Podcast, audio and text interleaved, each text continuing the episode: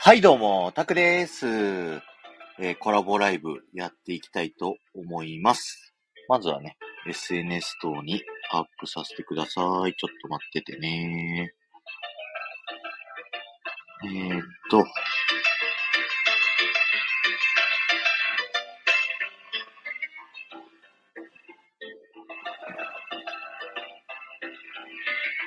ワンコが来た、ワンコ。ちょっと待っててね。あ、ベリベリさん来た。上がりまーす。おうこんばんは。こんばんは。いやー、よろしくお願いします。よろしくお願いしす。ます。いやー、楽しみにしてましたよ。楽しみに してました。ありがとうございます。今、北海道は雪どうですか？えっと、札幌とか日本海側の方は結構降ってるみたいですね。今日でも、僕の方は十勝地方なんですけど、そんなに、そんなにというか、ほとんど降ってないですね。あ、そんな降ってないんですね。降ってないというか、ま、ほぼ、しばらく降ってないですね。そうなんだ。今日はもう日本全国雪だったんで、なんか北海道は相当大変なんだろうなって勝手に思ってました。そ、そっちも降ってました？なんかそんなそう、名古屋も結構降ってたんですよ、今日は。なんかそんな、なんかツイートというかインスタ見ましたね。はいはい。なんか日本全国結構雪降ってるって SNS で書いてあったんで。。はいもうそれはもう何、何十センチも積もってんだろうなって勝手に思ってました。いやいや、十勝、道東、道東北海道の東と書いて道東って言うんですけど、道東はあんまり降ってないですね。そうなんですね。はい。えー、知らなかった。そう、北海道広いんで、全然ここが違うんですよね。なるほど。いや、そういう話もちょっといろいろ今日は詳しく教えていただきたいなといえいえ、こちらこそよろしくお願いしまよろしくお願いします。はいなびこさん、ありんごちゃんりんごちゃん、いなびこさん、こんばんは。こんばんは。よろしくお願いします。いやー、なんかすごい僕の配信、昔はい遡って聞いてくれたみたいでありがとうございます。はい、全部聞きました、僕。ここ全部です。か、はいすごい。いや、本当に、僕もベリーベリーさんのはい。配信を結構聞かせてもらってて、ありがとうございます。いや、なんかちょっと改めてうん感動しました、なんかいろいろと。あ、そうですか。ありがとうございます。ちょっとそんな話もしつつ、はい。始めていきたいなとは思います。セリハハさん、庄司さん、こんばんは。い。はい、さっちゃん、正直、こんばんは。ありがとうございます。ありがとうございます。じゃあ僕のチャンネルで、まあ、ベリーベリーさんがゲストでね、来ていただいたということで、ちょっと軽くご紹介をさせていただこうかなとそうですね。はい。いうふうに思っておりまして、えーっと、ベリーベリーさんはね、牛屋さんチャンネルっていうのをやっていはて、十勝の酪農家なんですよね。菊池ファームっていうそうです。牧場をやられてて、はい。で、なんか、あの、配信聞かせてもらったんですけど、最初の1回目の自己紹介の、その、なんでほ、んあの、牧場始めることになった経緯とかがすごい面白くって、はい。あのー本当はあの、馬が好きだったんですよね、最初。そうなんですよ。そうなんです。北海道に来たきっかけは、あの、競走馬の牧場で働きたいなと思って、はいはいはい。牧場に来たんですね。大学に進学したんですよね。それでそこから大学で、アルバイトで牧場をやられたりとかして、はい、そうなんですよね。そこからもう酪農の道に進んでったと。そうです、そうです。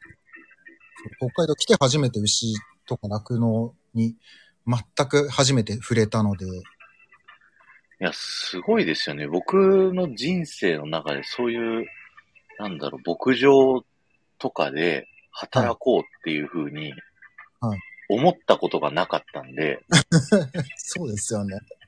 いや、なんかすごいなと思って。いやいやいや。そその僕の配信の方でも言ってるんですけど、もともとそんなになんだろう、大層な夢があったわけではないんですけど、なんか、はいはいゲームのダービスタリオンっていうゲームがすごい好きだったんですよ。はいはいはいはい。競走馬育成シミュレーションゲームって言うんですけど、うんうんうん。知ってますよ、ダビスタ。通称ダビスタですね。ダビスタが好きで、これをリアルでやりたいと思ったっていう、すごい横島な気持ちで来て。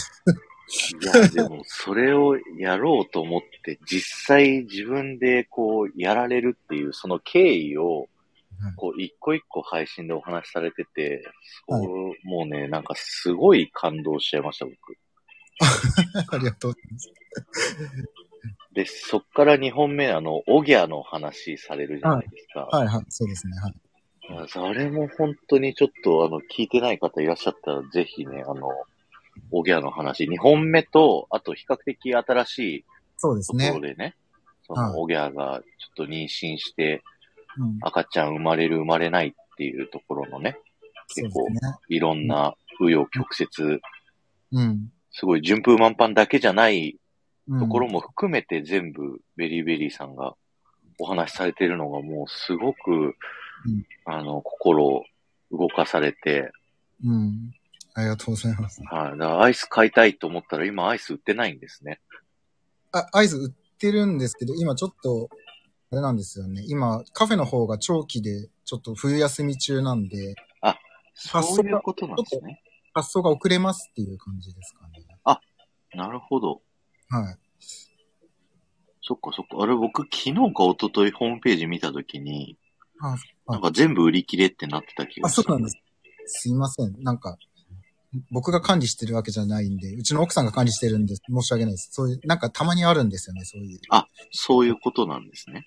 はい。ちょっと何個か買えるサイトがあるんですけど、まあそれ見るサイトに行ったら、もしかしたら全部、まあ要は対応できないから全部売り切れっていうことにしてるかもしれない。あなるほど。そういうことなんですね。はい。いやー、でも、なん、そうですね。ボビーさんがきっかけですよね。あの、スタイフ、ベリーさんが始めたのって。もディニー、はい。あ、ごめんなさい。あ、全然全然。完全にボビーズさんですね。スタイフに来たきっかけは。ボビーさんがスタイフでラジオ配信してるっていうのを聞いて、まあ、スタイフ聞き出して、で、ボビートモさんがみんなラジオ配信しだして、ベリーそうですね。さんも始めようみたいな。そうですね。ちょうど YouTube でボビーさんを見て、はい。変な人だなと思って、はい。変な人だな。でも多分みんなボビトモさんも多分一緒だと思うんで、分かってると思う。はいはいはい。誰来てくれた？銀ちゃん。銀ちゃんとオルくんとユビリンか。ユビリン、こんばんは。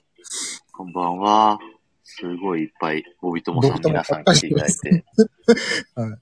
ありがとうございます。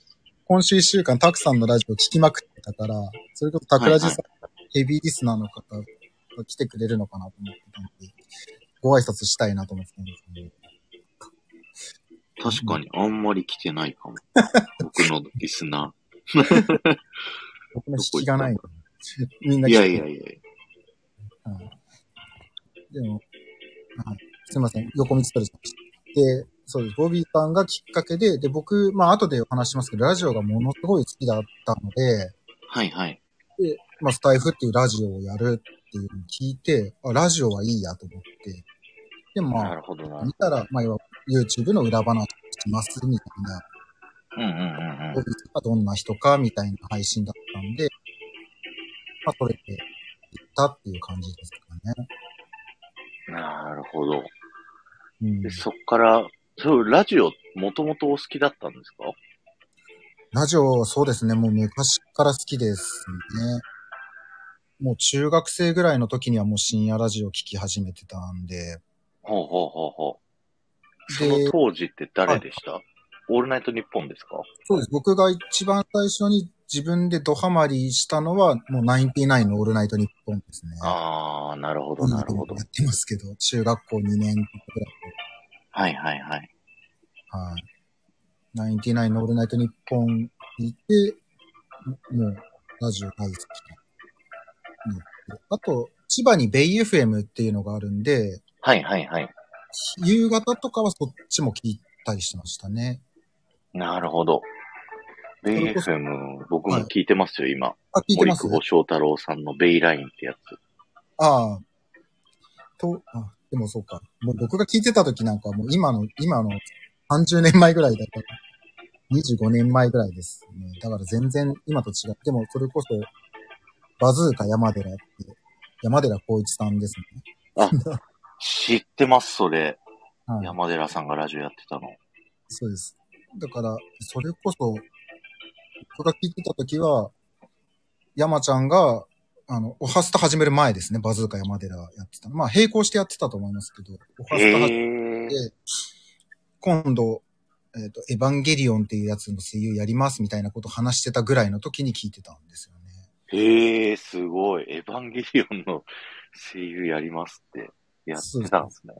はい。ちょっと時系列が僕まだわかんないんで、ジーニーの声やってる前か後かとか、ちょっと詳しくはわかんないんですけど、はいはいはいはい。単純に僕が多分小、中学校1、2、3年生ぐらいの時は、夕方はバズーカ山寺さんとか、まあ、あの日替わりだったんで、まあいろんなパーソナリティの方聞いたりとかしてましたね。へえ、すごいですね。面白いですね。で、はいそっから北海道でうん牧場を始めてもうんずっとラジオは聞いてらっしゃるんですか？今も。そうですね、もう、仕事中は特に、もう、聞いてますね。イヤホンで。はいはい。ながら作業で。そうそうそう、そうですね。うん。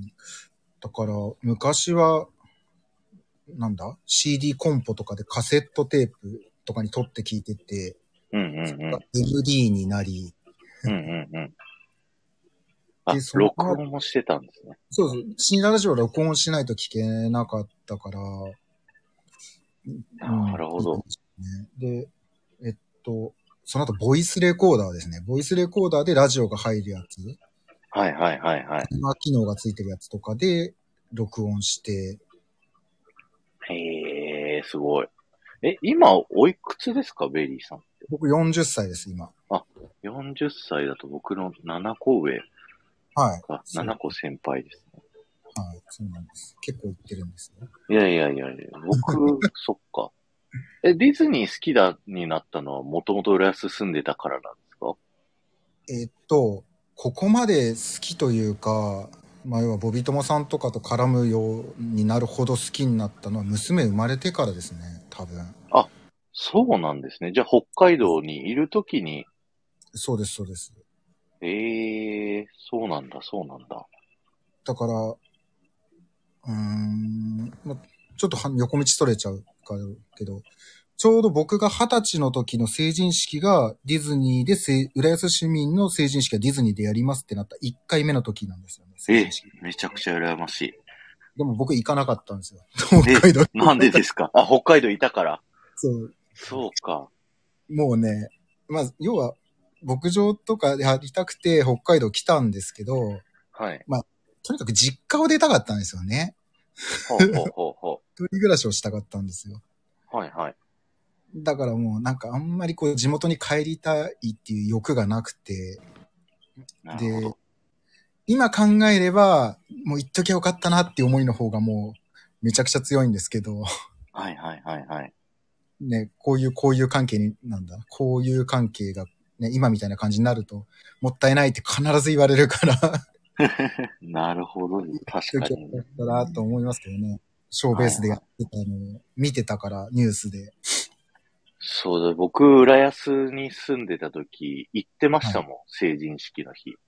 あの僕が成人式はもう過ぎてますけど、うんうんうん。みんなが成人して振り袖で着てる成人の子たちを見ながら、うん、いいなと思ってました。うんうんうん。僕はあの、はい、名古屋で成人式だったんで、実家帰ってやり、行きましたね。そうですよね。あ、ヒロさん、コちゃんさん、こじらぼさん、こんばんは。あ、さいままさんもありがとうございます。す。こちゃんもありがとうございます。ヒロさんも。こじらぼさん。あ、はじめまして。ベリベリです。よろしくお願いします。こじらぼさんはスタイフディズニー部の方なんですよ。はい。もう、もう全部アーカイブ聞いたんで、もあ、そっか。う、あの、全部知ってます。ありがとうございます。どうでした？僕のラジオ。いやいや、面白いですよ。面白かったです。ラジオ好きって言ってくださる方が面白いって言ってくださるのめっちゃ嬉しいんですけど。だって、まあ僕からしたらやっぱりラジオの、まあもちろんディズニーのはね、バックグラウンドストーリーとかすごいなと思いながら聞いてますけど、やっぱラジオの裏話、ラジオ好きからしたらそのラジオの編成とか、その制作過程とか裏話聞けるっていうのは、それこそたくさんがディズニーの、こう、なん、なんだ？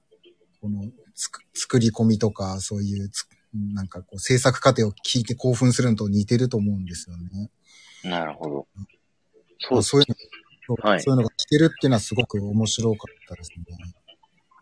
いや、なんか、最近コメントもらったのに、本当にもう半年ぐらい前の配信とかも、なんかコメントいただいてたんで、相当聞いてくださってるなと思って。そうなんですよ。ながら聞きなんで、ずっとポッケに入れて、そのたど、はいはい順で辿ってくる感じで聞いてたから、いいね押せないんですよね。大変申し訳ないんですけど。あ、全然全然もう、だから、最近再生数がすごい爆伸びしてんのはベリベリーさんのおかげだなと思って。そうです、そうです。僕が今週年度700、700本ぐらい聞いたんで、全部。ユビリン以上に僕聞いてると思いますよ。本当ですか？ユビリンすごいから、アーカイブ、プロのアーカイバーなんで、ユビリン。そう、ユビリンさん、最初はディズニーの話を全部、一気に全部聞いてもらって、うん今、今日、ディズニーじゃない話を全部一気にブワーっていいの押されてたんでそうで、すよね。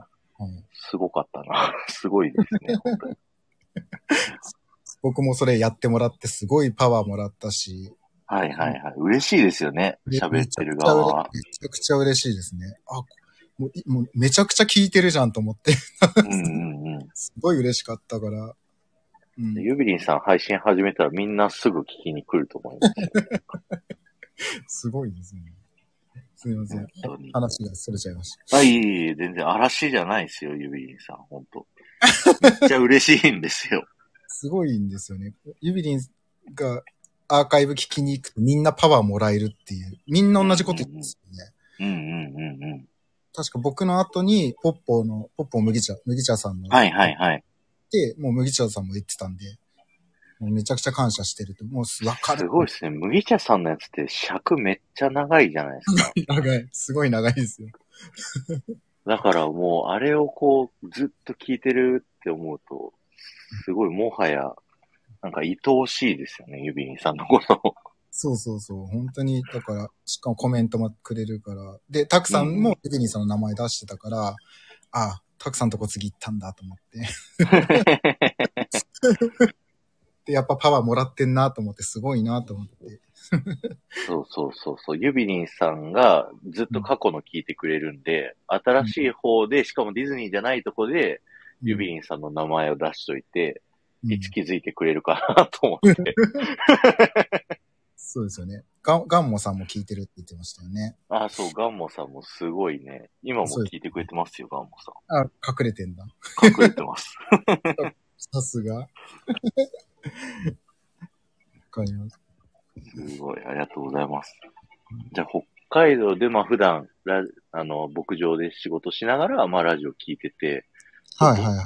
牧場やられてて、なんかうん、すごい普段、そう、大変な話とかも、ラジオとかでもうん。されてると思いますけど、そういう中で、すごい一番のやりがいって、どんなことがあるんですか？そうだな。いろいろあるんですけど、はい。うん今でも一番やりがいに感じるのは牛乳とかアイスをやっぱり販売できるようになって、うんうんうん。やっぱ飲んでくれた人が美味しいって言ってもらえるのが一番嬉しいですね、なんか。うんうんうん。そうっすよね。うんいや、なんか僕、最初、みな、ボビトモさんのライブを覗きに行って、ベリーベリーさん見つけて、うん。で、みんなベリーベリーさんの牧場の、あの、うん牛乳買ったよとかアイス買ったよってはいはいはい。言ってらっしゃって、うんこれ何者なんだろう、この人はってとこから始まったんですよ。そうですね。うん。そう。で、こう、いろいろそのライブ、誰かのライブ上で絡んだりとか、うん、ベリーベリーさんがあの、北海道のライブみたいなの結構、一時期、結構やってた時あったじゃないですか。そうですね。ああいう時にお邪魔させてもらったりとかはしてたんですけど、今回のライブが決まって、改めて、うん。こう最初っからこうんう、聞かせてもらったんで、うん。なんかすごい方と僕お話できてるなって。いえいえ、とんでもないですよ。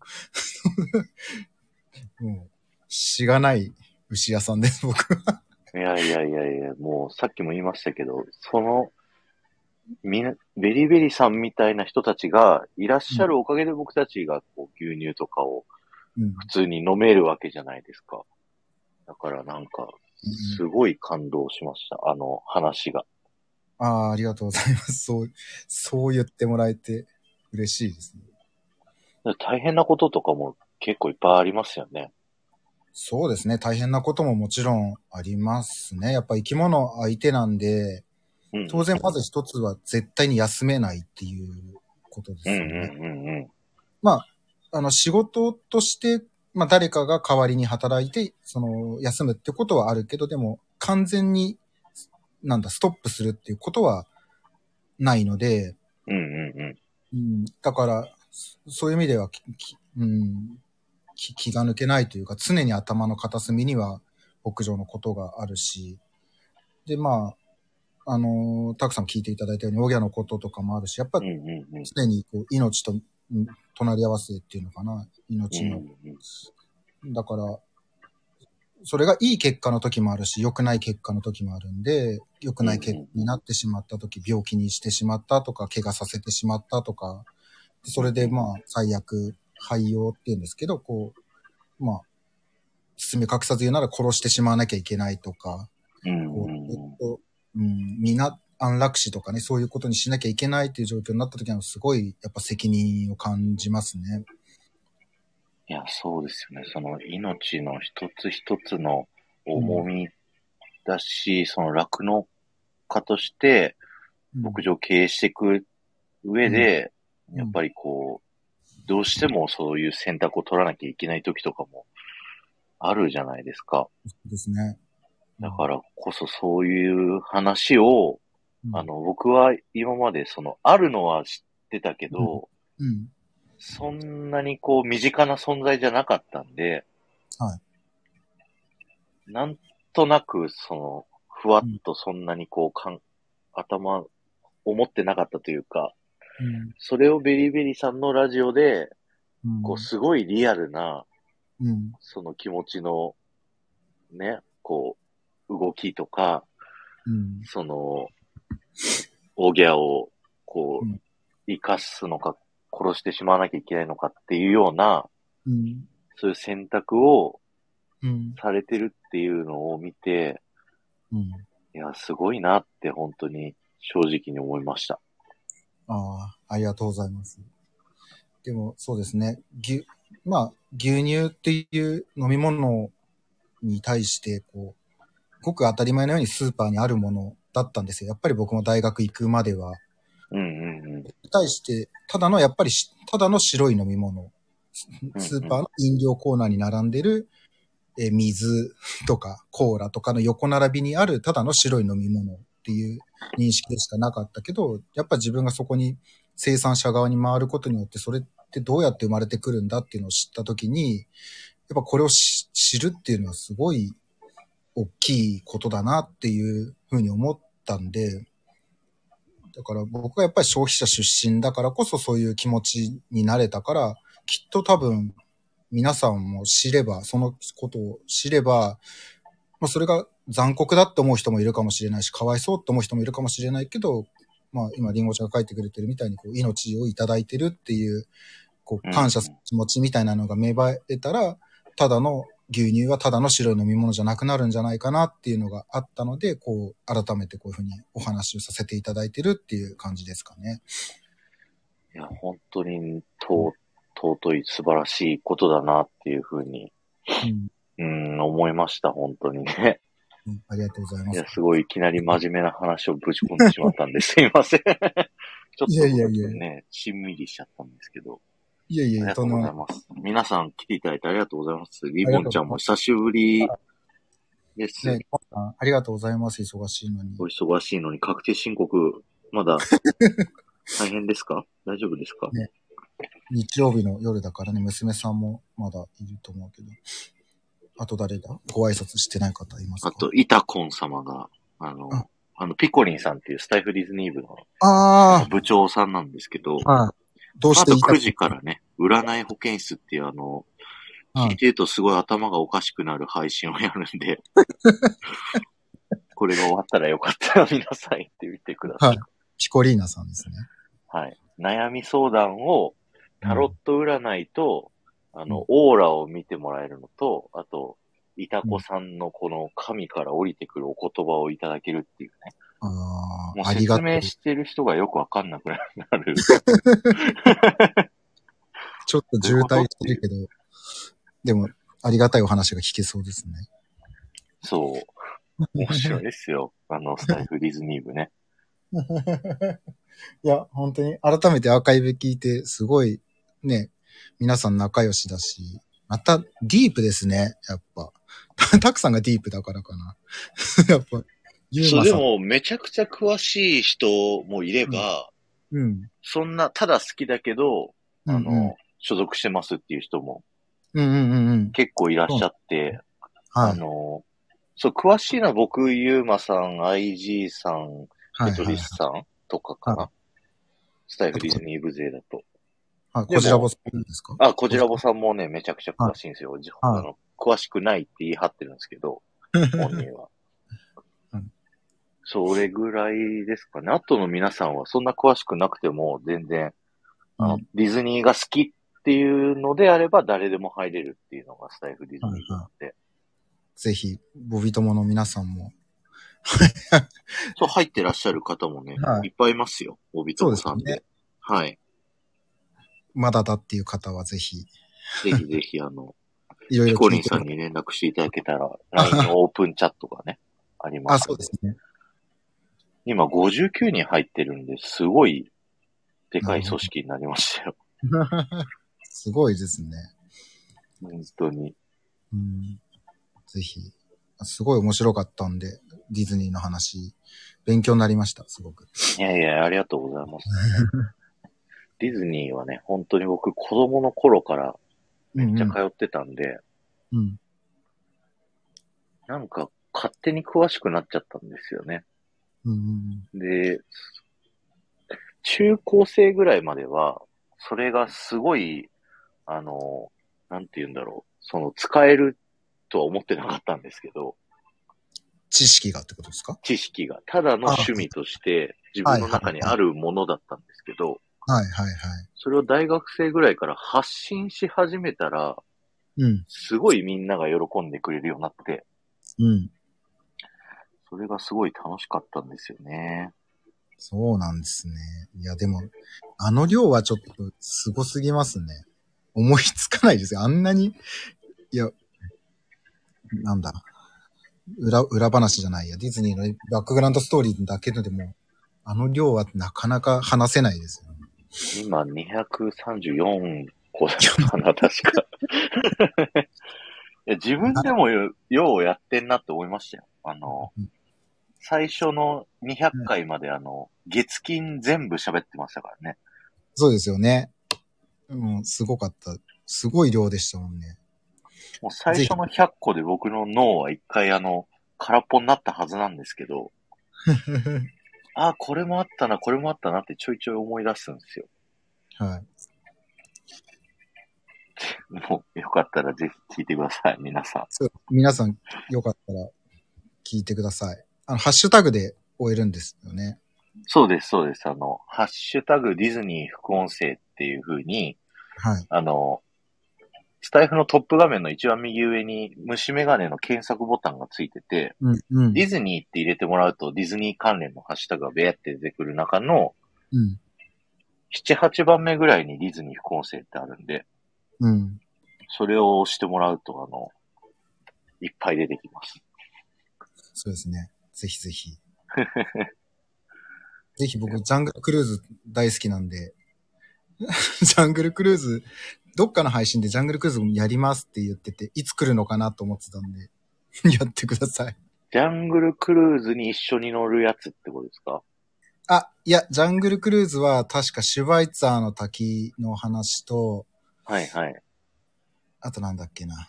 2個ぐらい確かあったんですよね。副音声はいはいはいはい。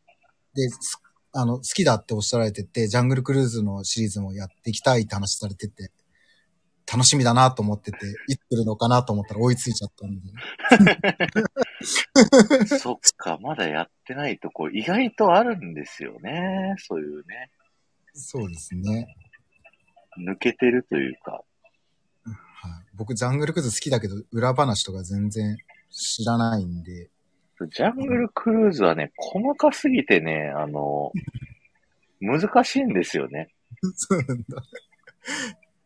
洞窟に入る、右上に信号があるとかそういうのしか知らないです。ああ、はいはいはいはい、はい。確かに確かに。ああいうのとかね。うん確かに本当だ、二つしか喋ってない。多分二つだったと思いますね。シュバイツァーの滝の話と、なんだっけもう一つ。ジャングルクルーズとウエスタンリバー鉄道の話って、あウエスタンリバー会鉄道に逃げてますね、僕。会社が関連してるとかっていう話はいです。はいはい。はい。あの、船の名前の話とか、なんか分かってるようで分かってないこととか、はいはいはい。Q ラインのなんか、なんだ、あの、レイレイアウトじゃないや、あの、飾ってあるものに書いてあることとか、なんか、あるらしいっていうのは知ってるけど、詳しくは知らないんだけど、そういうの。わかりました。じゃあ来週ジャングルクルーズやりますわ。リクエストしちゃった。思い出すとこから始めよう。はい。あ、婚活さん、タモさん、ありがとうございます。来ていただいて。ありがとうございます。来ていただいて。えっと、あと誰だ？あ、タモさん、タモさん。はじめまして、ベリーベリーです。よろしくお願いします。タモさんもね、あの、うん歌の歌詞を朗読するっていう配信やられてて、ああ、なるほど。の、紹介し合いっこしましょうって言った時に、僕のチャンネルを紹介してくださった方なんですよ。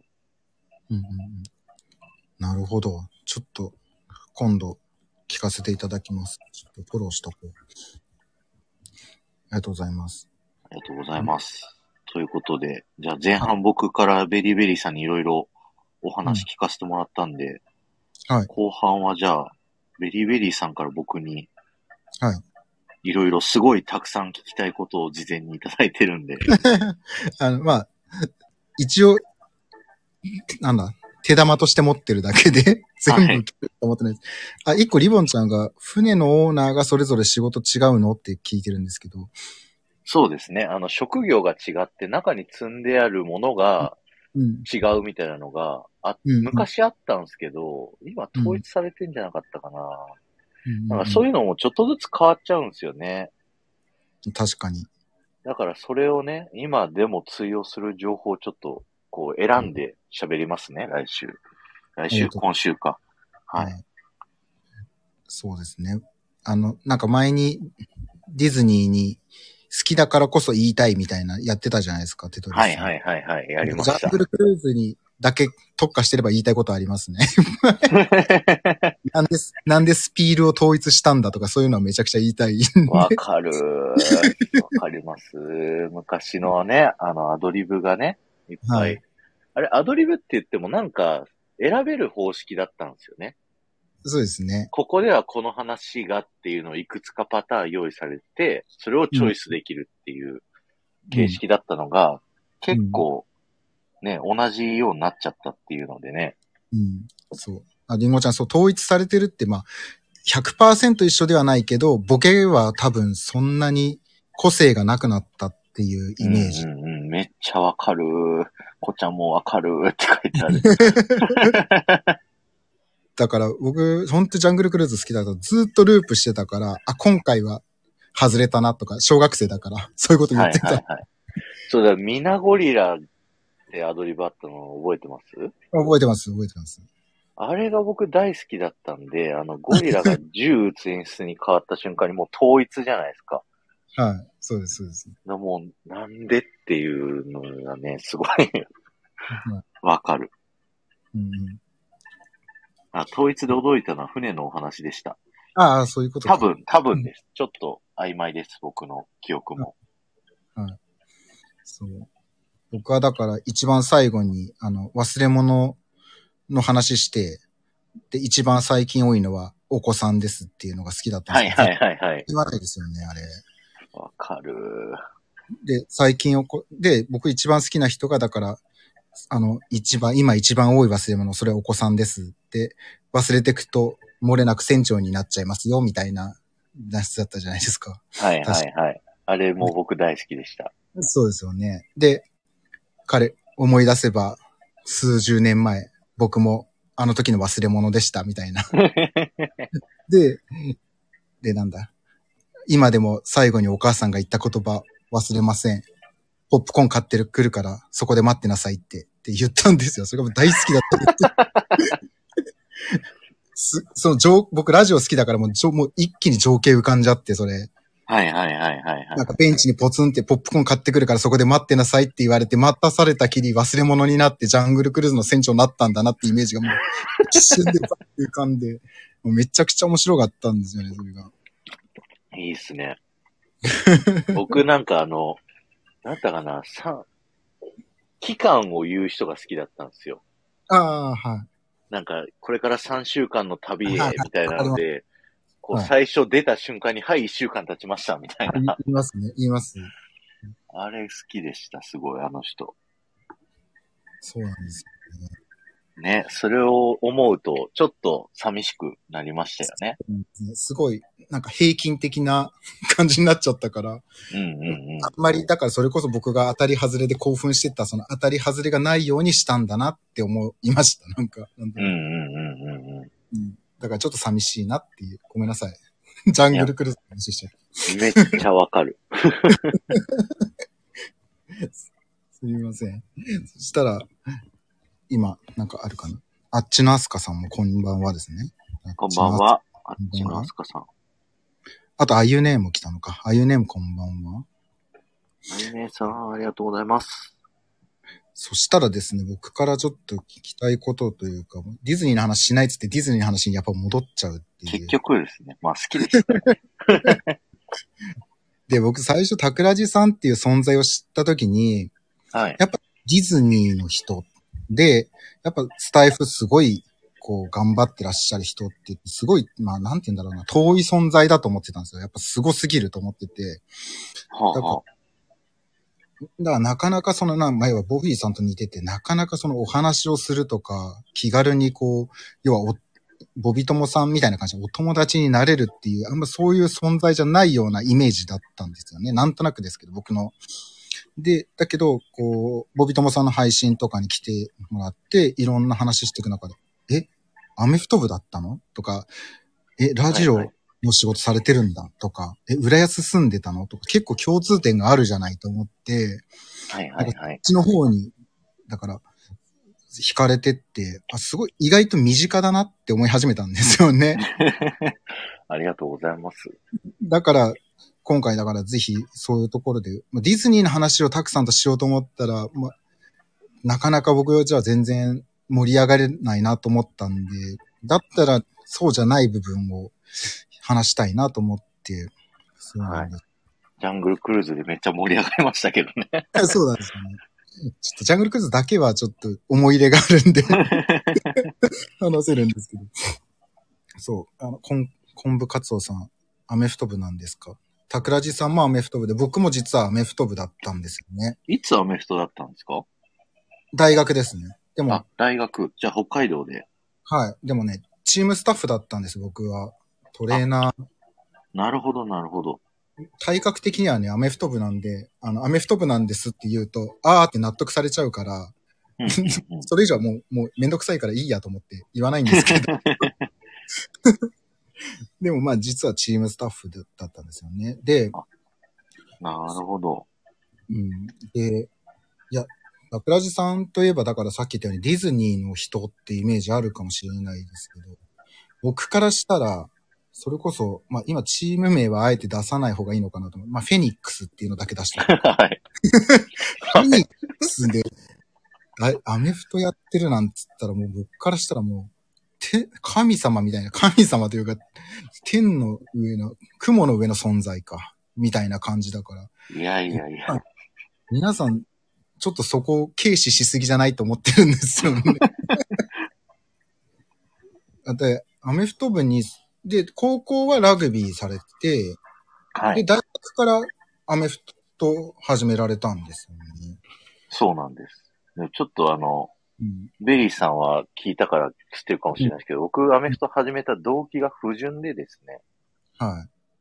あの、小学生の時にオリエンタルランドで働きたいって思って、うんその時に、あの、そのフェニックスっていうね、チームがある大学でうん。アメフトすると、うんあの、どこでも就職できると。あの、うんメジャーなとこだから。うん。だから、オリエンタルランド入れるよって言われたから、フェニックスやるって決めて、フェニックス入ったんで、うーん、なるほど。それは初めの経緯は、あの、はい。不純でした。その話聞いた時から、その、まあ、要は最終目標というか、うん最終の最終はオリエンタルランドに入ることだったと思うんですけど、はい。その前段前段として、もう、そのアメフトチームに入るっていうことももう決めてらっしゃったんですか？そうですね。へ小学生え時代から決めてましたね。すごい。そうり、りんごちゃんそう、ピンとこないですよね。だから、まあ、例え話すると、高校野球で例えると、僕ら、まあ僕は十勝の大学の北海道リーグの2部とかでやってたから、まあ要は地方予選を勝ち抜けて甲子園目指すぞって目標を立てながら、まあ、2、3回勝てれば万々歳みたいなチームですよね。たくさんのいたチームはもう甲子園の優勝を目指すチームっていう感じかな。地方予選を勝ち抜けたら嬉しいなっていう僕みたいなチームと、甲子園の優勝することがもう命題みたいなチームっていう、なんかそれぐらい差があるっていう感じですかね。うん、で、そう PL とか、まあ今で言った大阪桐蔭とか、なんかそれぐらいすごいチーム。だから。たくさんの配信の中でその前は、こう、まあ、なんだ、横島なっていうかなんか、そういうふうにこうまともなあれじゃないって、謙遜でおっしゃられてるけど、だとしたらそれなのに、そのチームで4年間やるってどういうことっていう感じがするんですよね、僕からしたら。よ、よくその、それで4年間もそのチームでできるなっていう、それは、なんか、なんて言うんだろうな。本当にそれ、オリエンタルランドに入るために頑張ってたんですか？なんか、まあ、アメフト自体もその、なんていうんですか、うん勝負事は好きなんで、うんうん。競技自体も一応楽しんでというか、やってまししたよ。あの、そうですよね。そういう試合中になると僕めっちゃ性格悪くなるって。いや、本当に、すごい。い、あの、そういった勝負事は好きでした。だからアメフト楽しくて結構やって、結局社会人も5年そうですやったんで、ね。9年アメフトやりましたね。いや、すごいですよね。だから、だあんまりアメフトの話ってそこまで深くはされてないのかなと思うんですけど、はいはい。やっぱどうでした？その大、まず、まず大学の4年間っていうのは、楽しいこと、辛いことって、どのぐらいの比率というか、辛いことの方が多かったですか？まあ、大変だったことの方が多かったですね、どっちかっていうと、うん。大学は。あのーもうどうし、日本一目指すみたいなチームだったんで、うん。もう練習量も激しければ、その、うん。コーチからの、なんていうんですか、うん。まあ、パワハラ的なのもすごかったですし、うん。ここに、勝って当たり前みたいな。だから、あねのーすごかったですよ。あの、格下のチーム相手だと、うん。全部、一つのプレーだけ叩して勝てとか、ああ、全部あの、ランプレイ。専門用語言っちゃいますけど、4立てだけで勝てみたいな。パスのその、レシーバーがただまっすぐ走って、はい。そこにボール投げて、取ってっていうだけで、一試合戦うとか、うん。もうし、い、こう、格下チームで1点でも取られたらもう全員坊主みたいなのがあったりとか。それなぜか相手チーム知ってて、うん。なんかその、相手チームに得点取られちゃうんですけど、その時。うんうん。相手チームがこう、あこれで坊主だなみたいなジェスチャーしてたんですよ、こっちに対して。ああ、バリカンみたいな、なんかそういう。はい。うんやそういうの。があったり、まあ僕がね、あの、某、ゆ今となっては世間でもだいぶ有名になった監督のもとでやってて、はい。で、その人、その僕にオリエンタルランド入れるよって言った人が、うん。一応その人に喋って、僕がアメフトチーム入るんですけど、うん。蓋開けたら実はその人たちってめちゃくちゃ仲悪くて現役時代。あ、そうなんだ。はい。でその都合で僕は4年間めっちゃ監督から嫌われてたんですよ。か、関係ないですよね、それ、全然。そう、関係ないんですけど、でも選手140人いるから1人ぐらいこうペッてやったってそうです。関係ないんですよね。うん全然強い人他にいっぱいいるから。140人っていうのがすごい。部員が140人って。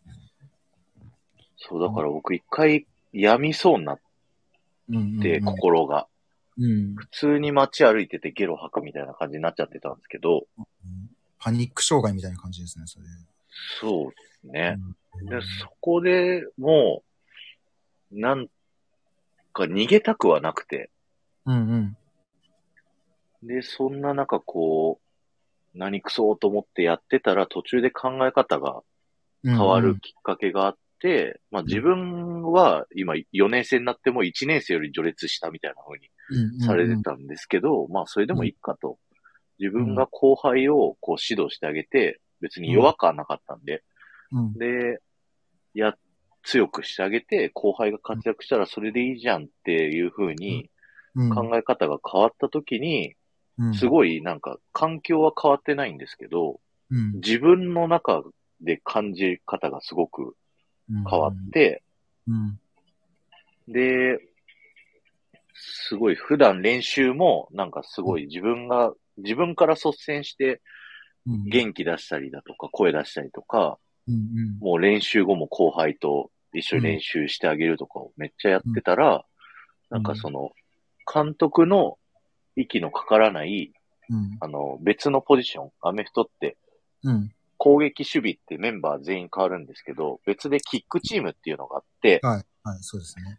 そっちの方の一軍には選んでもらえたっていうのがあって、うんで、結果4年生の時試合出れたっていうのがあったんですよね。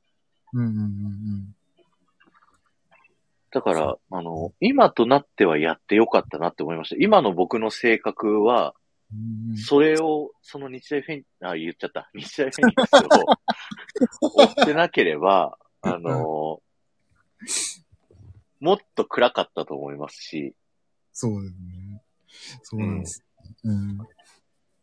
なんか適当人間にならなかったんで、すごい真面目でつまんない人間になっちゃってたなって思うんで、うんうんうん。すごい今では感謝してますよ。あの、嫌いですけど。監督のことは。なるほどですね。それ、4年間の中で、こう、一番こう、大きく、こう、学んだというか、一番こう変わったっていうのがそういう感じですか？そうですね。だ自分の気持ちで世界って変わるんだなっていうのは、うんうんそこで覚えたんで、そっから僕人生めっちゃ楽しくなったんですよね。うん。うーん。でもそれはやっぱどん底というか、こう、ね、それこそ何もないのに急に吐きそうになるとか、そういうどん底を見たからこそ見出した世界というか、っていうことですよね。そうですね。いや、うん本当に。二度とするかって思ってましたけどね、アメフトは。ね、終わった時。そうです。だから、僕、配信でそれ聞いてて、で、でな、なぜそれ社会人にでもう一回やろうと思ったのかなっていうふうに思っててたんですよ。はいはい。それは、あの、その時誘ってくれたコーチっていうのが、うん。その、監督、その当時僕たちの大学の時のコーチで、うん。で、監督と結果別れして、うん。チームクビになって、はで、そこで拾われたのが、そのコーチが昔、い。えっ、と、社会人チームとしてやってたチームに、うん、こうヘッドコーチになって、こう、うんうんこれからチームを立て直すみたいな、そんな段階で、その人から直接電話かかってきたんで、うん。うん。あのー嫌ですって最初言ったんですけど、うん。練。習来てよって言われたのを。はまあでも、あの、上には逆らえないんで、一回だけ行ったんすよ。何回か誘われた後に。うんうん。で、それで一回行った時に、うん。もうその大学の時と全然違ったんですよね。なんか大学の時は、あのうん練習中にうん、笑ったらめっちゃ怒られるんですよ。歯見せんな、つって。うんうんそれがもう真逆で、うん。めちゃくちゃ笑いうん。合うというか、こう、お互いに、こう冗談とか言いながらも、でもうん。本当に日本一に向けて真剣にうん。取り組んでるっていう人たちが、社会人までや、までやってる人って、もう本当に真剣にやってる人たちなんで、そうですね。そう、だから、あの、こんなすごい人たちがいるんだっていうのと、アメフトってこんな面白いんだっていうのを、うん。そこで大学で初めて知った感じが、あ、大学じゃないや。えっと、社会人になって初めて知ったっていう。うんうんうん。そっかそっか。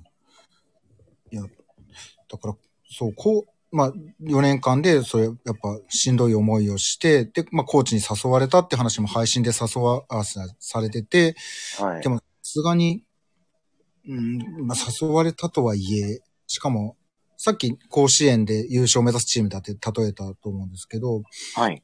それこそ社会人って言ったら、社会人って言うとなんか、まあそれこそまた野球で例えて申し訳ないけど、社会人野球じゃ、みたいなイメージじゃなくて、それこそ、はいうんなんだろう、まあプロ野球の、まあトップトップリーグみたいな、そういうところの、しかもい一部のチームだから、そんな簡単にやるやれないとか、そんなレベルじゃないと僕なんか思っちゃうから、やっぱそ、そこで5年間やるって、なんか、社会人で5年やりましたって言って、あ、そうなんだです。すません。けど、そんな、そんな、なんかこう、軽い道のりじゃないって僕思っちゃうんですよね。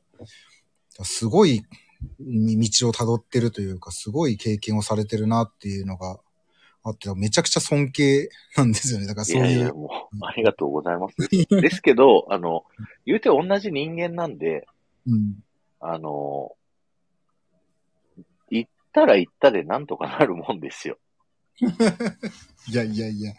だって、北海道の僕ら2部だったんですけど、一部で MVP 取るような選手が、それこそ X リーグのセレクションを受けて、受かるか受からないかぐらいの世界なんですよね、X リーグって。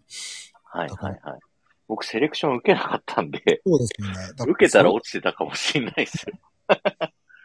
うんうんだから、いやいや、もう全然、そこの、その場に入れてるたくさんとか、あんまり、まあ僕がだから酪農家で今いて、皆さんですごいですねって言われても、あんまりピンときてないのもあるのかもしれない。あ似てあ、まあそうですね。確かに。うん。いや、すごいことしてますよって言われても、あ、でも、まあそうか。周りから見たらちょっと違うかとは思うけど、うんたくさん僕からしたらやっぱすごいところで、しかも5年やるって。で、4年間も楽しく楽しくてしょうがないで社会人行ってるんだったらまだわかるんですよね。うんうんうんうん。でもそうでないのに行って、それを5年続けるっていうのはすごいなと思って、なんか。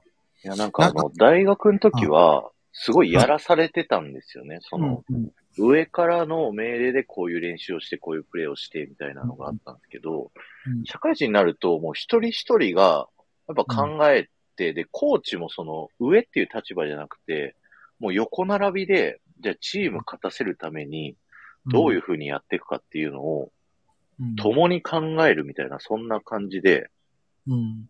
で、ベテランの40代の選手もいれば、うん。同じ若手で22、3歳にの選手もいるっていうので、うん。なんか本当にすごい、こう、環境だなっていうのを思ったんですよね。うん。うん。うん。で、僕、あの、野島相模原ライズっていうチームに入るんですけど、はいはいそのチームって元オンワードスカイラークスっていう。チームで、2007年に日本一になるんですけど、は2008年に、あの、チーム解散しちゃうんですよね。あのそ、業績不振で。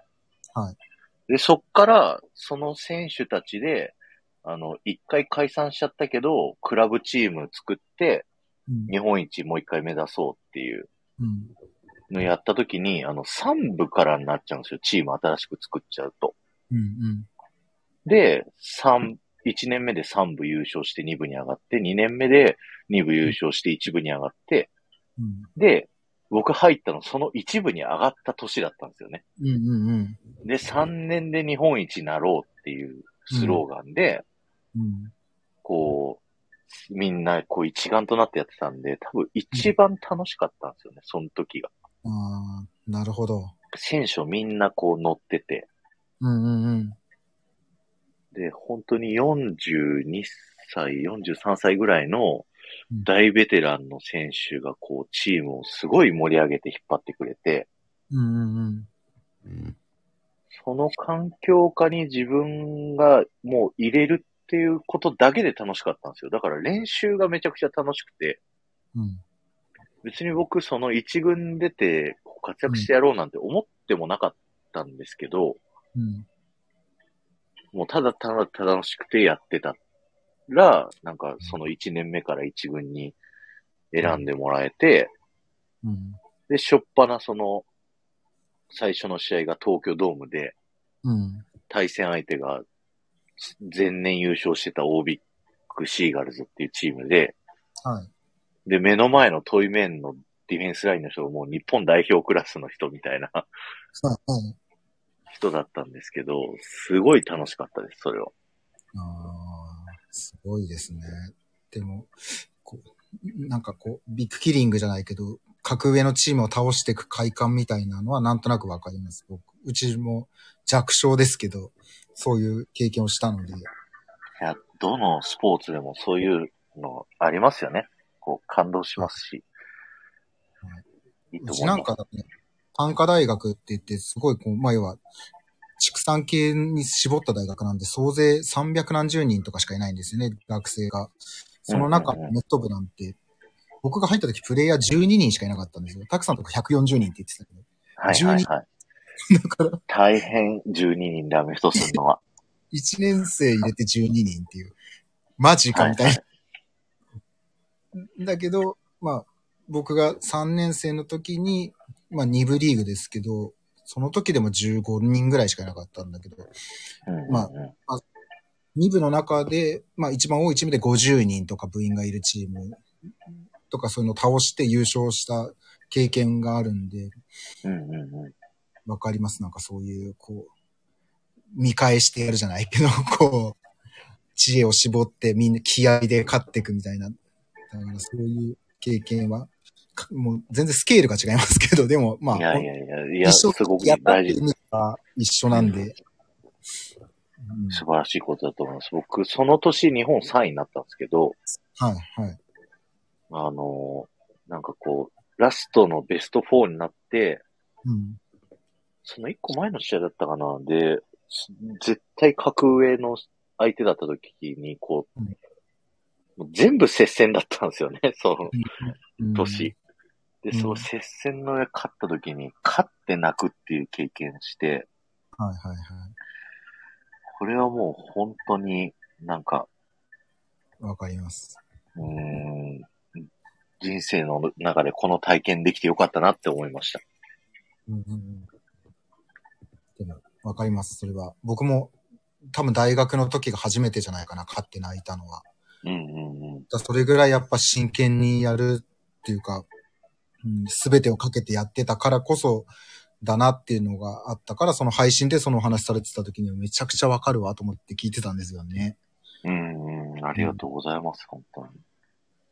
うんヘッうちのチームなんかヘッドコーチもいないんで、全部学生が考えて練習してるし、うんうんうん。試合の中でプレーも全部学生が決めてやってる、学生とか僕らが決めてやってるから、はいはい。本当に、うん、だからた、いろいろ大変なこともたくさんあったけど、でも、うん、やっぱそれでも強いチームに勝って、絶対優勝するぞっていう気持ちがあったから一生懸命やってたなと思うし。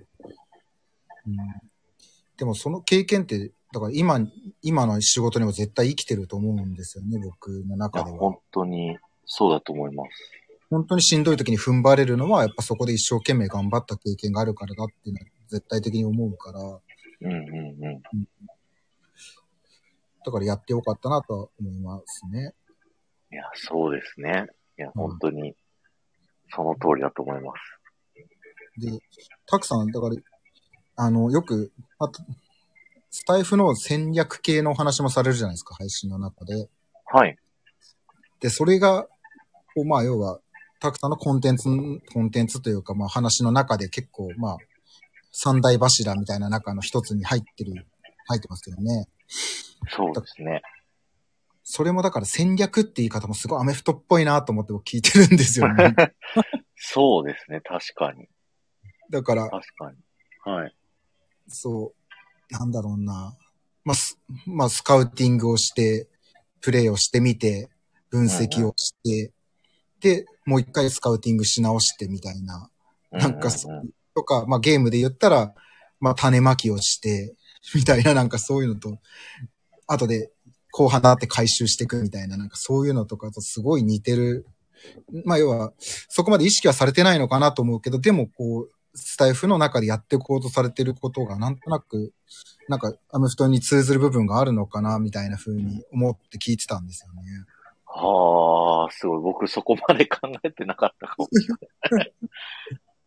でもなんか根本的にアメフトが好きってなった時に、無意意識のどっかでそういうのなないですか？なんか。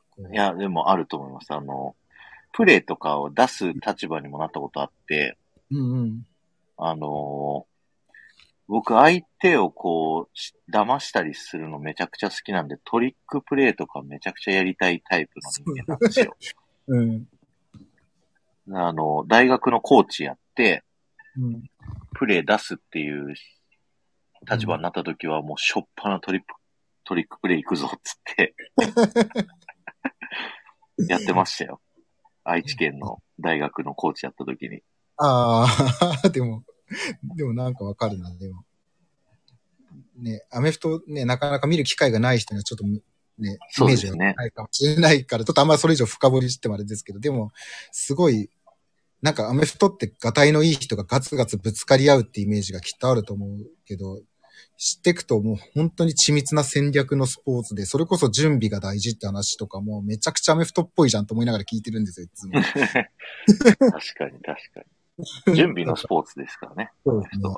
うん。もう試合が始まる前にほぼ勝敗は決まってるって言われるぐらい準備のスポーツだから、うん。うん。なんかそういうところも、こう、こう楽しんでやれる一つの、こう、要はたくさんを構成してる一部分にアメフトってものがきっと、一部分というか結構な要素を占めてるのかななんて思って、だからそれをちょっと聞いてみたいなと思ってたんですよね。いや、ありがとうございます。確かにアメフトの話をコラボでしたことなかったです。そうですよね。あ、もふちゃんこんばんは。ありがとうございますあ。ポンポコさんも来てくれたんですね。ポンポコさんも、あの、この後10時からよろしくお願いします。ね。いっぱい用意してたんですけど、もう9時回っちゃいましたね。あ、でも全然、半ぐらいまでは大丈夫ですよ。はい。はい。ありがとうございます。そう、だからアメフト、皆さんがディズニーが好きなお兄さんだと思ってるかもしれないけど、本当はめちゃくちゃすごい人なんだぞっていうことを僕はここでお伝えしておきたいっていう。ありがとうございます。本当に。で、あ、そっか。ちょっと浦安の話はちょっと一個飛ばしますね。ではい。今はだからラジオ局でお仕事されてるんですもんね。そうです。うん。で、まあ、ラ配信で話されてることもちょっとあえて重複するような形で聞きますけど、はい。ラジオって昔から好きだったんですかね？それがラジオは、あの、そうでもなくって、うんうん。入ってから好きになったんですよね。それがだからやっぱ面白いなと思っちゃうんですよね。だから、まあ僕もでも、はいはい僕も途中でら牛好きになって今酪農家になってるから変わんないのか。あの、仕事として入ってラジオをこう聞くようになって、で、聞いてたら、うんなんかその、今、僕が悪巧みみたいな配信をたまにしたりしてるんですけど、うんうん。そういうことをラジオの人たちはやるんですよね。だからテレビとかでみんながこう見てるコンテンツみたいなのが実は裏ではこうだったみたいなのをラジオで喋ったりとかうん。するっていうのがあって、その悪巧みのところが僕はその、なんだろうな、ディズニーをこう好きだったからこそ、で、アメフトで人を騙すのが好きだったからこそ、仕掛けたがるみたいな、そういうところがあって、うんそれがラジオにはできるっていうのが、すごく楽しいなって思ってから、めちゃくちゃラジオ聞き始めたんですよね。なるほど。い今でどのぐらい聞かれてるんですか？スタイフの方が多いですか？ラジコも聞きますか？今、そうですね。ラジコで、レギュラーで毎週聞いてる番組は1個、2個、2個。で、気が向いた時に聞くのが6、7個。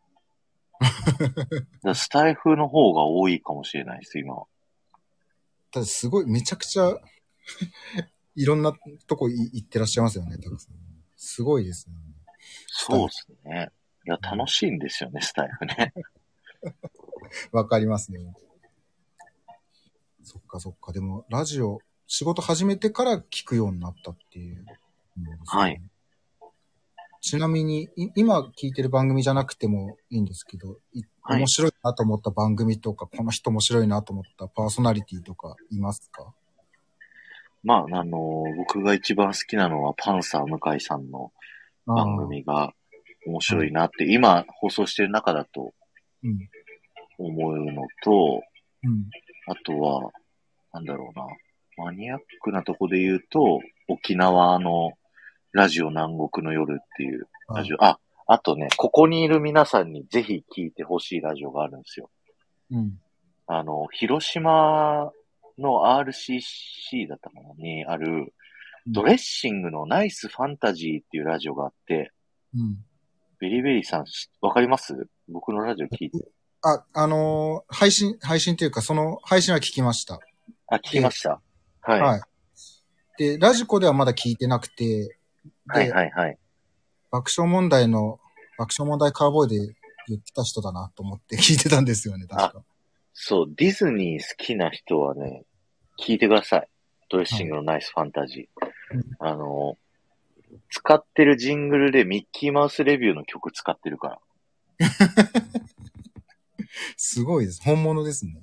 そ。そう、めちゃくちゃディズニー本人が好きで、うん。あの、自分の履歴書をディズニーランドのポストに投函したんですって。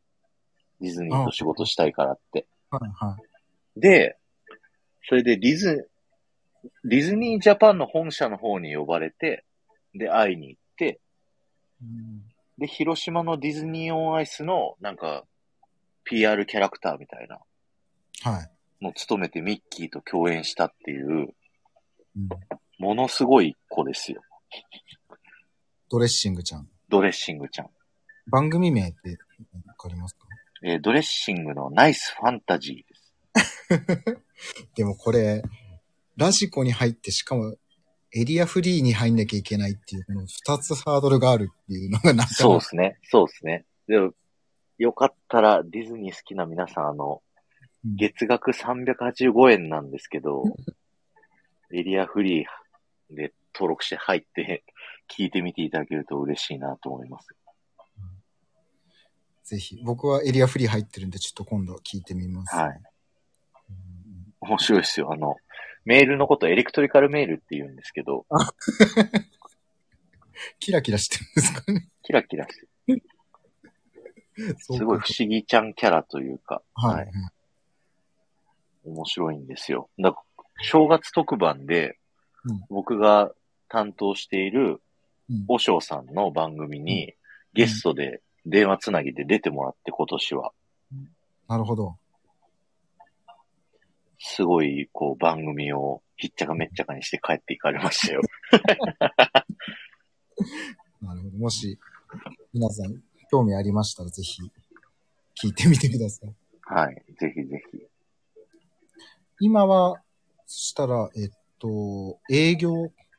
そう、僕、営業の仕事ってあんまりよく分かってなかったので、だから、いろいろそのたくさんの配信聞きながら、あ、そういう仕事になったんだなと思って、すごい面白いなと思って。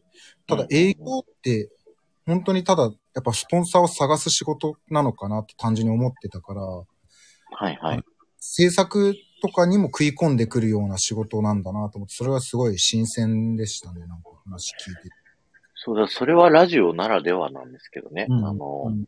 スポンサーさん探しっていうのが基本的なんですけど、その、うん。普通に番組の間に流れるコマーシャルとか、うん。ここからどこどこの提供でお送りしますっていうのも売りながら、うん。スポンサーさん独自の番組を作るっていうので一緒に制作に関わったりだとか、イベントを企画してこうイベントをこうゼロから立ち上げるみたいなのもやったりだとか、うん本当にいろんなことができるんで、うんそれこそその自分が仕掛けて皆さんに楽しんでもらえるっていうのがうん。できる仕事だっていうのを、まあ入ってから知ったんですけど、うんうんすごい楽しいんですよね。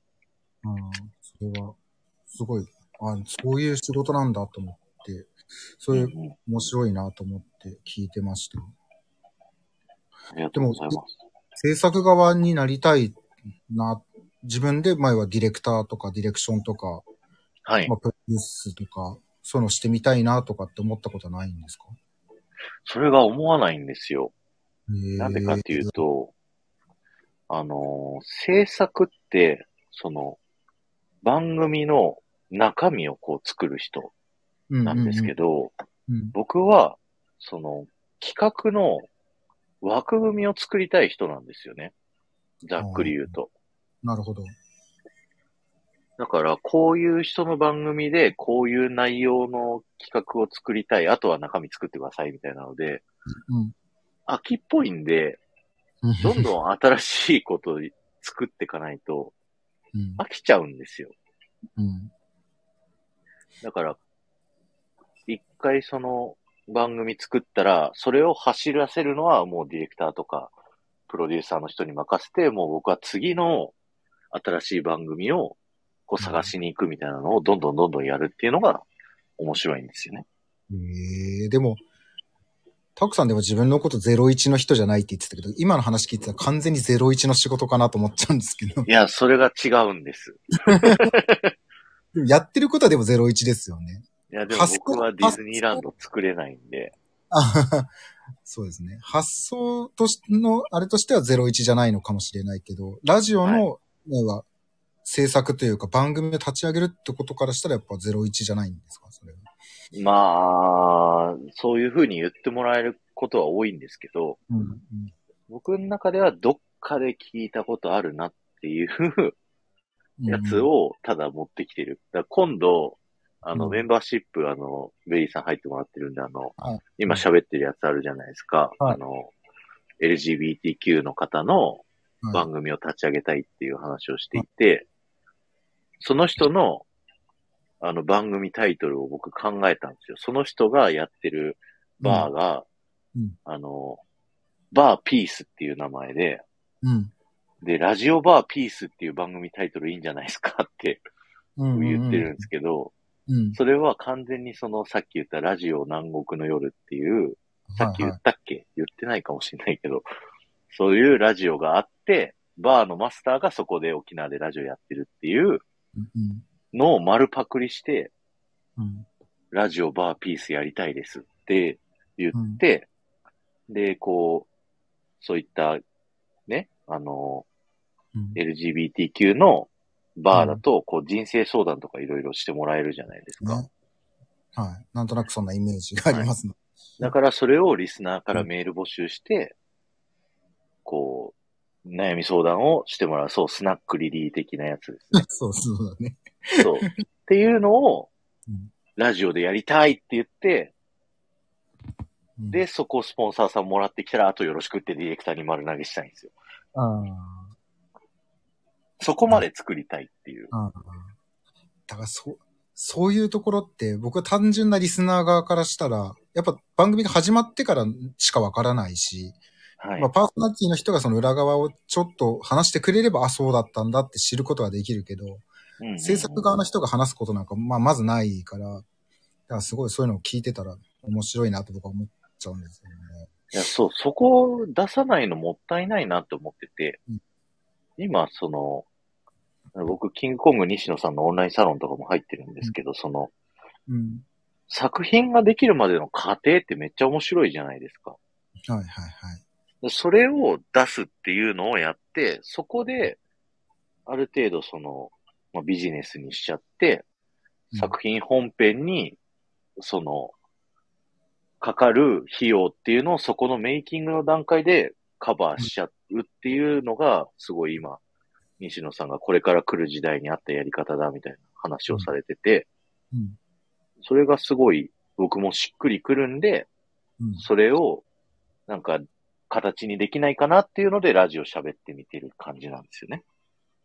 なるほど。そうですね。そう、ただ言えないことが多いんで、そうですね。そう、言えないことは、あの、そういうちょっと、閉ざされた空間にはい収めて喋りまくってるんですけど、鍵がついてるとこですね。鍵がついてるところに。本当は公の場で喋りたいですよ。あの、うんもっとひ多くの人に聞いてもらいたいんで。でも多分怒られるから、あ、あれは多分怒られますね。ですよね。それこそ、ね、タレントさんとかでも情報解禁がまだだから喋っちゃいけないとか、いっぱい言ってる中で、情報解禁どころじゃない、制作過程の話を話してるから、面白い僕は面白いけど、ちゃんとタレントさんの情報解禁待たなきゃいけないってやつは言わないですよ。あ、もちろん、そうですねこ。こら辺はわかあの、ちゃんとうん。大人として、バレたらちょっと怒られるぐらいのうんところまでにしてますよ。ねでも、僕はワクワクしながら聞いてるんで、ぜひこれからも楽しみにしてます。はい。ありがとうございます。でで僕はラジオがすごい好きだから、はい。で、ラジオ聞いててよかったなって思うことがたくさんまああるんですよね。もちろんその単純にリスナーとして聞いてて、それこそ何が一番面白いって、やっぱり、そのパーソナリティの人が、こう、あの番組であの時どう思ってたとか、こう、ラジオだから喋りますっていうことがめちゃくちゃ多いじゃないですか。そうですね。それを聞けるっていうのがすごい楽しくて、うんうんうん。だから聞いてるっていうのはたくさんある。まあもちろんそのコーナーが楽しいとか、単純にフリートークが面白いとかもあるんですけど、で、あともう一つ、まあ先にたくさんにも送ったやつにもあるんですけど、やっぱ、ラジオを聞いてることによって、やっぱ言葉、今僕もそうですけど、喋ってる言葉を聞いて、それを絵絵に変換して理解するっていうことが、やっぱこう、なんていうんだ、習慣づけられてくるんですよね、僕の中では。うんうんうんあの、ジャングルクルーズの話の時もそうかもしれないけど。で、今、例えば自分が牧場をやるようになって、バイトの子が来たりとか、まあ、従業員の子が来たりとか、まあ学生さんが来たりとかっていう時に何かものを説明するときに、やっぱりその、自分は経験してるから絵が描けるんですよ。説明をするときに。でも経験したことない人からしたら絵が描けないから、ここに注意してねって言われても、その注意するべき絵が描けないから、それがちゃんと絵が描けるような話し方をしなきゃいけないなとかって思ったりもするんですけど、うんうんうんうん。ラジオを聞いてると、だからやっぱり言葉を聞いて、それをこう頭の中で、えー映像化して、それを動かす。逆に、うーん、話す側に立てば、聞いてる人の頭の中に絵が描けるような話し方ができるとかっていうのが、僕の中でラジオを聞いててすごく良かったことだなと思ってるので、はい。だから、それこそ今、うん。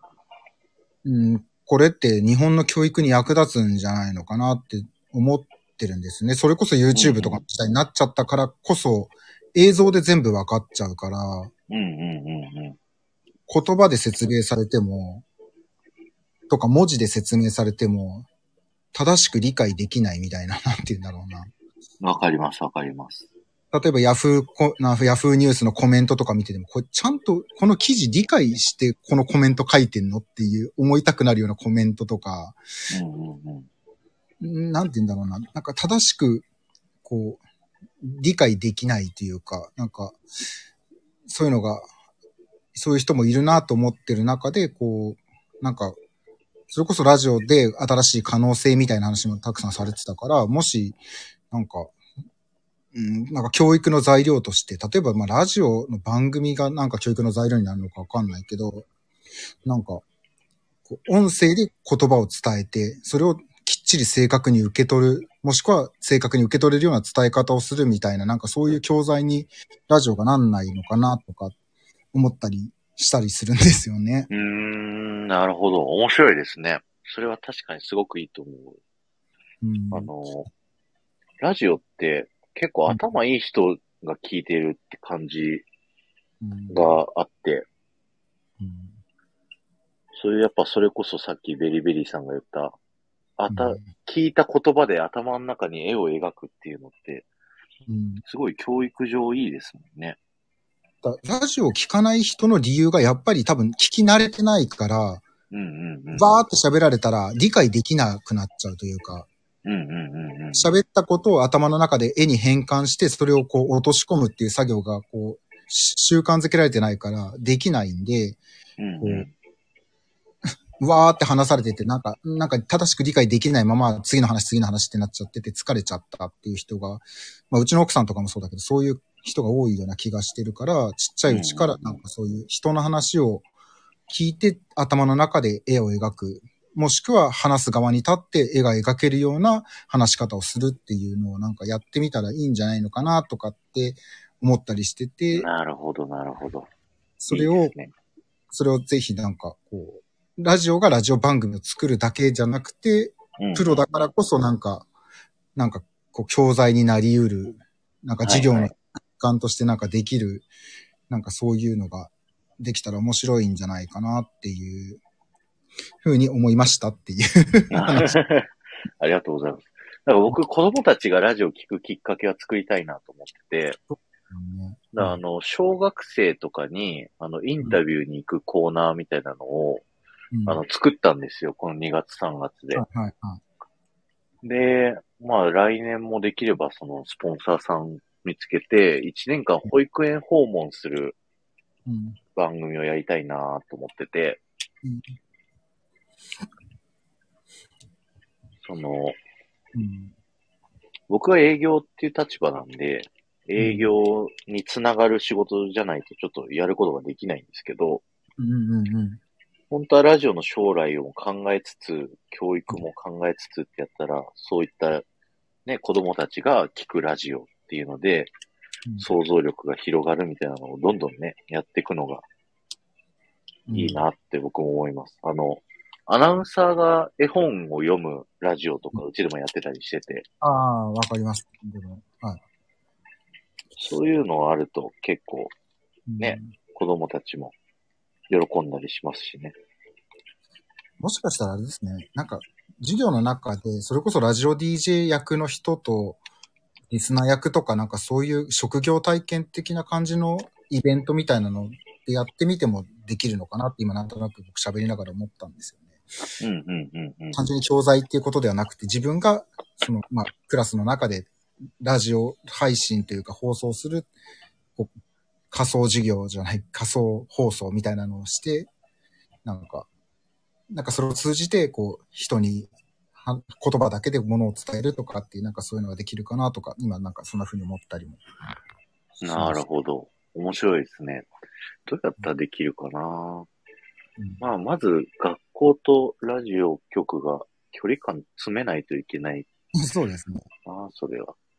うんで学校訪問してくる、なんか北海、あの、北海道のラジオパーソナリティの方がいて、はいあの、僕の同期なんですけど、その子は、あの、毎週その北海道中の、あの、ラジオ、あ中学校行って、学生さんとこうインタビューをしたりとかしてて、で、そしたらそのインタビューされた子がその人のラジオをこう聞いたり、友達が聞いたりとかして、うん。こう輪が広がってって、で、こううん。だんだんと中学側からも受けられてきてっていう、あのあパーソナリティの子がいるんですけど、うんその子が今、その学校のお昼の放送とかを、あの、ラジオやって、うん。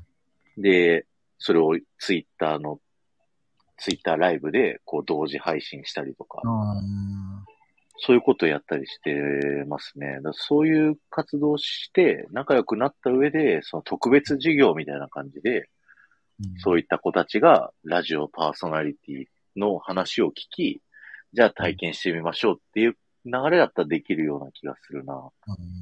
なるほど、なるほど。面白い。ちょっとこれ、ふ掘り下げていくと、すげえ時間かかり確かに、すみません。え？いやいや、いや、面白いんですよ。もっともっと僕、今話してる中でもすごい思いついてることいっぱいあるんですけど、はいはい。話したら半過ぎちゃいそうなんで、また別枠で話させてください。はいあの、今度ベリーベリーさんのチャンネル行きますよ。あありがとうございます。はい。いや、それこそ言う、まあ、いや、さらっと言うと YouTube なり、YouTuber になりたいって子が今多いじゃないですか。うんうんうん。個性メディアが来るって言われて、例えばじゃあスタイフの配信者になりたいっていう人が YouTuber になりたいっていう人ぐらい増えてきたら、やっぱラジオでじゃあ放送するにはっていう技術論を学びたい人が増えてくるのかなとかって思ったりもして、っうんうんうん。てなった時にラジオ局なんかめちゃくちゃ有効じゃないかなとかって思ったりそうですね。そうなるためには多分、そのスタイフとかラジオ、音声配信で、めちゃくちゃ飯が食えるっていう人がいっぱい出てこないとそうですね。いけないんで、それがなんとかね、実現できるように、今もうすでに音声配信やってる人たちは頑張んないといけないなっていうのは思います。すいません。すげえ、あラジオ好きな人にしかわかんない話になっちゃったかもしれない。いや、面白いです、面白いです。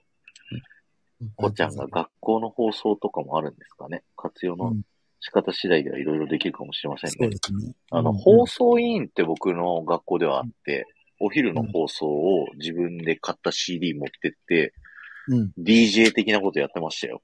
やってますね。多分ど、みんなやってるんじゃないですかなんか、どの学校でも。でそういうところでね、ラジオっぽい感じができると面白かったりしますよね。そうですね。ありがとうございます。ありがとうございます。押してきたんで、ちょっと、せっかくボビトモさんたくさん来てるんで、ちょっと僕何人今いらっしゃるか把握できてないんであれですけど、せっかくなんで、たくさんの僕配信聞いてて、その、売りやすいパーソナリティの話されてたのすごい興味深かったんですよね。はいはいはいはい。うんで、一つがだから得意分野うんうん。のがある。で、二つ目が、ターゲットが明確。えっ、と、ファン層とか、趣味思考とか、そういんう女性が多いよとか、まあ、何十代の女性が多いとか、また、まあ、ディズニーが好きだよとか、うんうんうんあと三つ目が熱烈なファンがいるっておっしゃってて、で、それを聞いたときに、もうこれボビー舞浜じゃないかと僕は思ったんですよ。はいはい。だから、これ、まあ、ボビーさん、まあ、こう、ただの例え、例え話というか妄想で全然構わないんですけど、ボビー舞浜さんをパーソナリティとしてこう、売り出していこうってなった時に、うんうん。たくさんだったらどんな風な売り方とか、さっき言ったような企画とか考えるのかなっていうのは、ちょっと聞いてみたいなと思ったんですよね。え、でもやっぱボビーさんの番組作るんだったら、スポンサーをオリエンタルランドにこう持ってくべきじゃないですかね。大きいですね。そうですね。で、なんか、公式タイアップグッズとか作っちゃったら、めちゃくちゃみんな買い、買いそう。今でもあの、ボビーパーカー着てみんなインパしてるじゃないですか。そうですね。それがついにディズニーとタイアップしましたってなったらめっちゃ嬉しいんじゃないですか。そうすごいですね。多分最初の間違いなくおパンツだと思うんですけど、だそうですね、確かに。ミッキーとボビーって書いてあるおパンツできたらめっちゃすごいですね。そうですね。だから、ボビーさんみたいに、ああいう、今でも、あの、スタイフで、こう、すごい大活躍されてらっしゃるじゃないですか。はい。ああいう人こそ、本当にラジオパーソナリティ向いてるんだなと思いますよ。うーん。ね。僕が考えてる、その、究極のラジオパーソナリティって、最初はネタをこう、自分で提供して喋るんですけど、いつしかその、ファンからのコメントだけで、それを返すだけで、こう、ネタになっていくみたいああ、でもわかります、なそれはのがあっ。て、で、今、うんボビーさんも、普通の配信はレターの返事で、こう、喋ったりしてるじゃないですか。あと、うんあの、ボビトモさんの人とのお話で、こう、ラジオ成立させてて、そうですね。あれはすごいなと思います。あそこまでいけるようになりたいなって僕も思い そうですね。でも、やっぱすごいですね、そういうので。いや、だから、たくさんの話聞いてて、ぜひ、まあ、ボビーさんが望むかどうかは全く置いといてるんですけど、でも、いや、まさに、た、たくさんのおっしゃってたパ、売り込みやすいパーソナリティじゃないのかなと思ったんで。あそう思います、そう思います。全然僕、あの、東京でオリエンタルランド担当になったら、あの、仕掛けても、仕掛けれますよ。そんな。東京にもスタジオが聞いてる、あ、違う、スタジオがあると聞いてるので、はい。ただ、流れるのが中部地方っていうのがちょっとあるんですけど。そうなんですよ。それが僕の今のネックなんで、でも、ん熱烈なファンがいるから、むしろラジコのタエリアフリーが増えるかもしれないですけど。でもそれはで、すね。たくさんの会社にとってあまり利利益をもたらさないのかな。いや、そんなことないと思います。それは。うん。全然ありますよ。で、まあ、今やるんだったら僕はポッドキャストとも併用します、その番組を。うんなるほど、なるほど。でも、ちょっと、それはちょっと聞いてみたいなと思って、聞けてよかったです。すいません。ありがとうございました。どありがとうございました。うしようかな。もう一つ、なんかたぶんちょっいいですか？とはいはいはい。事前にいただいてた資料の一番下にあの、タクラジ新規企画はい。かな、違う？格案っそうそうそう、そう、新企画が書いてあって、はいはい。これ聞きたかったんですけど。あ、リボンちゃんありがとうございました。ヒロミシーもありがとうございます。ひろみさんこんばんは。そう。ちょっとね、なんか、一つお土産を何か持ってきたいと思って、新企画案はないかなと思っていろいろ考えてたんですよね。はいはいはい。ありがとうございます。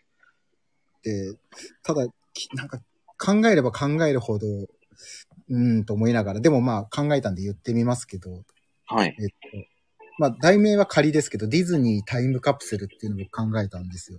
うんうんうん。で、これはちょっと初心者向けの人ではないのかもしれないけど、なんか、こんなディズニーとかリゾートとか映画、キャラクターなんでもいいんですけど、こんな記憶あるんだけど、自分だけかなとか、あれって何だったんだっけなとかって、なんかそういうのって僕の中にもあるので、なんかうんこれをこう、どういう形でライブでやるのがいいのか、配信でやるのがいいのか、ちょっとまだそこまで詰め切れてないんですけど、なんかリスナーに投げて、レターとかコメントでか答えてもらうとか、なんかそういうのはどうかなっていうのがあったんですよね。で、例えばですね、はい。僕の記憶には、僕がちっちゃい頃必ずお土産で大きいペロペロキャンディー買ってたんですよ。ああ。え、知らないっていう人が9割あっても、あったあったっていう人が1人でもいれば、なんかそれをきっかけに、なんか、ああ、あれ買った時にああんなことあったよな、みたいな、なんか記憶の扉が開いてくみたいな、なんかそういう風になったら面白いなと思って、なるほど。例えば他のとか、何個、何個か考えたんですよ。お題を。はいはいはい。前、たくさんと話したところあるけど、ミートザワールドの出口までに歩く歩道ってあったよね、とか、はいはいはいはいはい。とか、あと、ワッフ、グレートワッフルカンパニーにピザ味ってなかったとか。ええー、あったっけ？だそう覚えそうてない。だみんながあったあったってならなくていいんですよ。なんなか、るほど。